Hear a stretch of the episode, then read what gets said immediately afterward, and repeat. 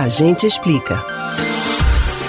Dois esportes estreantes nas Olimpíadas fizeram sucesso entre quem está acompanhando a competição, principalmente para os brasileiros. Pela primeira vez na história, o skate e o surf passaram a fazer parte dos Jogos Olímpicos. Mas por qual motivo demorou tanto tempo para isso acontecer? Quem decide quando um esporte deve se tornar olímpico? E por que esportes tradicionais como o futsal não faz parte das Olimpíadas? Atenção, que a gente explica.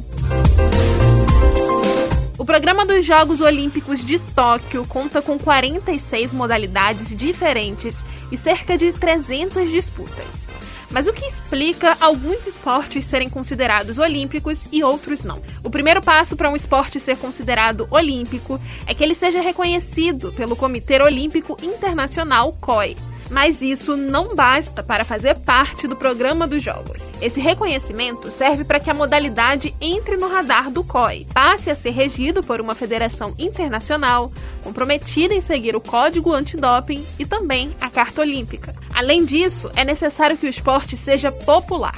Mas sim, isso é relativo. Por isso, também há regras para o que eles consideram como algo popular.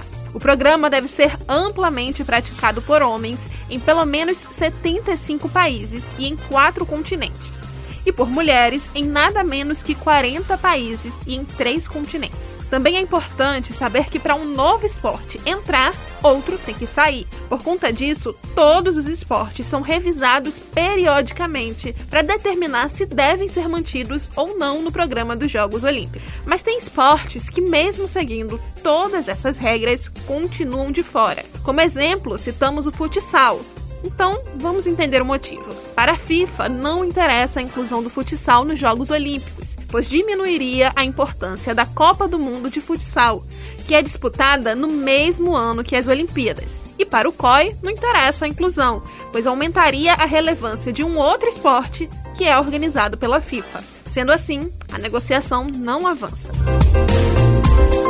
Você pode ouvir novamente o conteúdo desse ou de outros A Gente Explica no site da Rádio Jornal ou nos principais aplicativos de podcast: Spotify, Deezer, Google e Apple Podcasts. Beatriz Albuquerque para o Rádio Livre.